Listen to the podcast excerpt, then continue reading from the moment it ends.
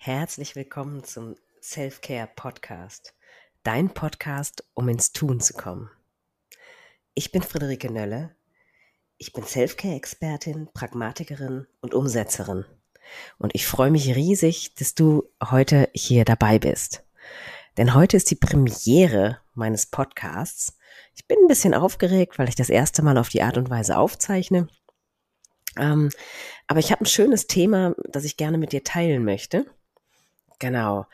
Ähm, bevor wir aber wirklich in das Thema einsteigen, vielleicht noch mal kurz zwei, drei Worte zum Podcast. Und zwar soll der Podcast ähm, ja nicht eine reine Berieselung werden, sondern ich möchte wirklich Reflexionsfragen reingeben, die dich inspirieren sollen, wirklich selber ins Nachdenken zu kommen und dann auch ins Tun zu kommen. Also, wenn du den Podcast hörst, nutz die Zeit, halt im Zweifelsfall den Podcast auch an und beantworte die Fragen für dich. Denn dann bringt dir der Podcast am meisten. Vielleicht auch noch als kurze Info. Die Inhalte vom Podcast gibt's auch nochmal als Blogartikel und den Link zum Blogartikel stelle ich natürlich in die Show Notes. Ähm, und es gibt ähm, tatsächlich noch einen angeleiteten Termin Zoom and Reflect. Da nehmen wir uns 60 Minuten Zeit, wirklich angeleitet in die Reflexion zu gehen. Das ist ein Format, das biete ich alle zwei Wochen an.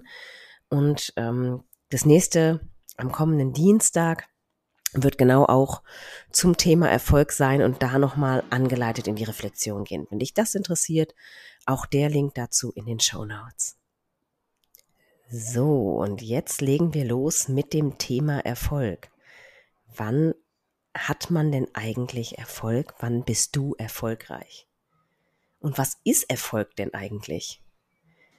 Also laut dem Wörterbuch ist Erfolg ein positives Ergebnis einer Bemühung.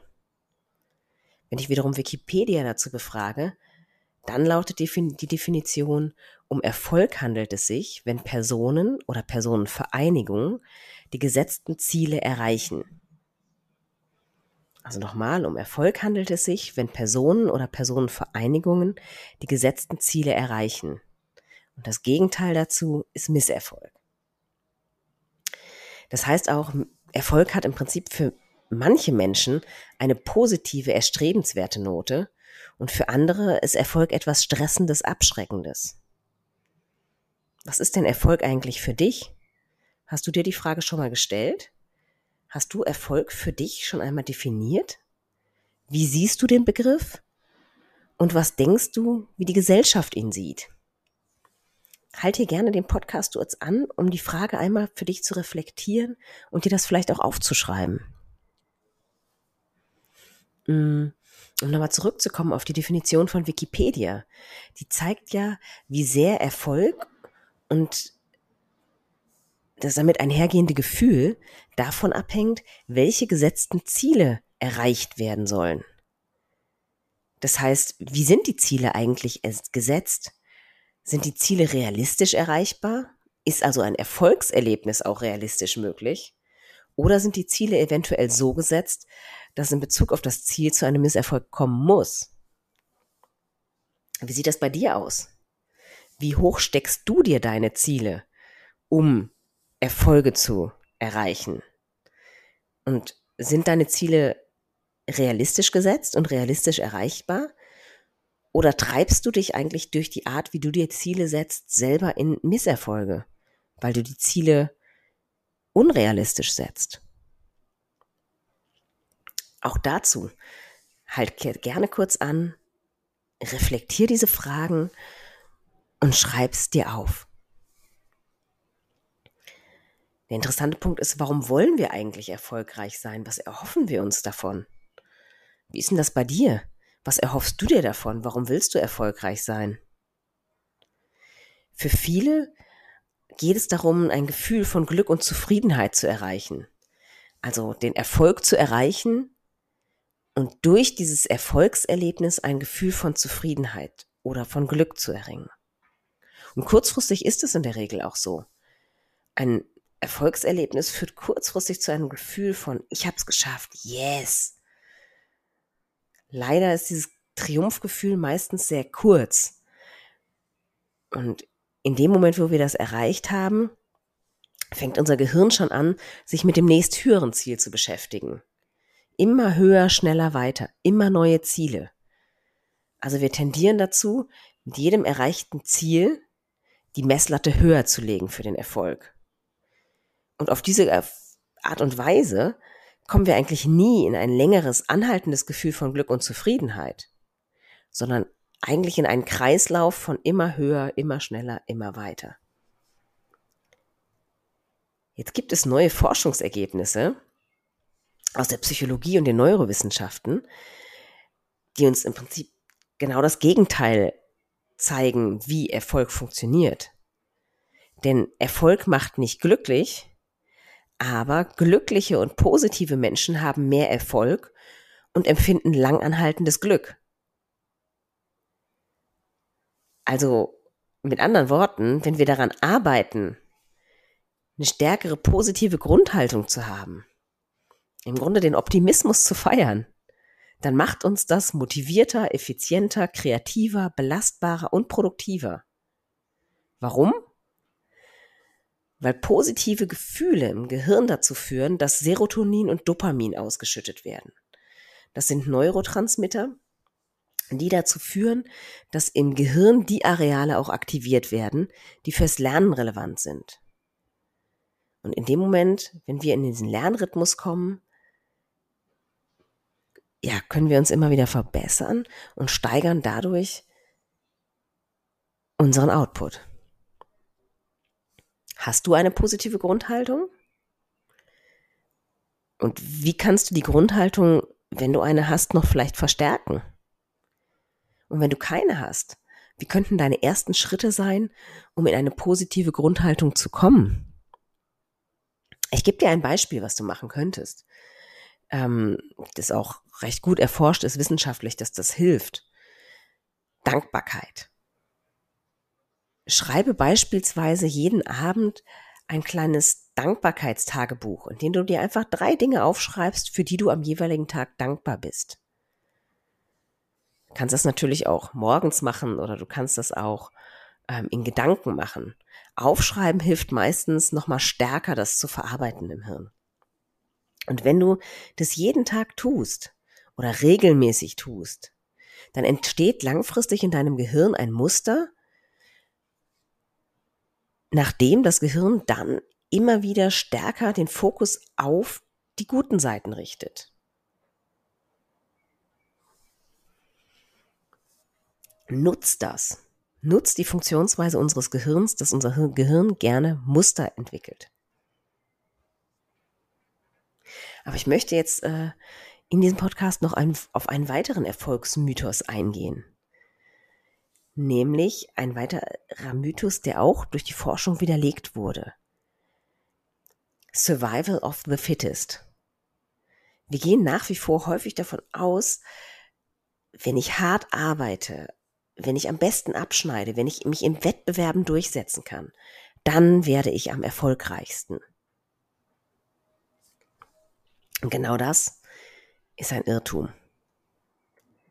Denn die neuesten Forschungen spiegeln eigentlich ein anderes Ergebnis wider. Nämlich, umso besser ich mit meinem Umfeld interagiere, desto höher sind meine Chancen auf Erfolg. Wenn ich also lerne, zu kooperieren und zu koordinieren mit den Menschen, die um mich herum sind, dann fange ich an, ja, im Grunde heller zu leuchten. Und zwar sowohl ich allein als auch mein ganzes Umfeld. Das heißt, ja, im Prinzip kann man wirklich sagen, das Ganze ist größer als die Summe seiner Teile. Das ist inzwischen wissenschaftlich belegt und das lohnt es sich auch zu verinnerlichen, selber zu verstehen und entsprechend ja als eigenen Erfolgsboost auch zu nutzen. Wichtig dafür ist natürlich, dass wir das für uns passende Umfeld finden. Auch dazu gebe ich dir gerne wieder ein Beispiel. Ein Fisch. Ein Fisch wird an Land keine Chance haben, ins Leuchten zu kommen oder sein volles Potenzial zu entfalten, während ihm das im Wasser gut gelingen kann. Und dabei ist für manche Fische der Fischschwarm im Salzwasser genau die richtige Umgebung. Während für andere Fische vielleicht die Kooperation mit Algen und anderen Kleintieren im Süßwasser genau die richtige Umgebung ist, um das volle Potenzial zu entfalten. Jetzt wieder die spannende Frage an dich. Weißt du, welches Umfeld du brauchst, um zu leuchten? Wie sehr bist du in Interaktion mit deinem Umfeld? Was kannst du vielleicht tun, um Menschen in deinem Umfeld zu unterstützen? Und hast du die richtigen Menschen in deinem Umfeld? Fang doch einfach mal an zu beobachten, in der Umgebung welcher Menschen du das Gefühl hast, dich besonders gut einbringen zu können und in welchem Umfeld du das Gefühl hast, deine Stärken besonders gut einsetzen zu können. Selbstbeobachtung ist immer ein guter erster Schritt, um Erkenntnisse zu gewinnen und auf Basis der Erkenntnisse dann ja vielleicht Veränderungen ableiten zu können. Und als letzten Blick auf deinen Erfolg möchte ich dich einfach nochmal bitten, rauszuzoomen.